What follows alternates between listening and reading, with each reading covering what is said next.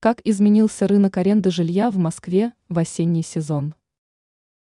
С начала года и до мая рынок аренды в столице испытывал серьезные трудности, если смотреть на ситуацию глазами арендодателей. А вот у потенциальных арендаторов был очень большой выбор квартир и возможность сбить цену от первоначальной цены минимум на 15%. Все это последствия 2022 года – когда в столице высвободилось несколько десятков тысяч квартир, после того, как столицу покинуло несколько сотен тысяч жителей из-за боязни мобилизации.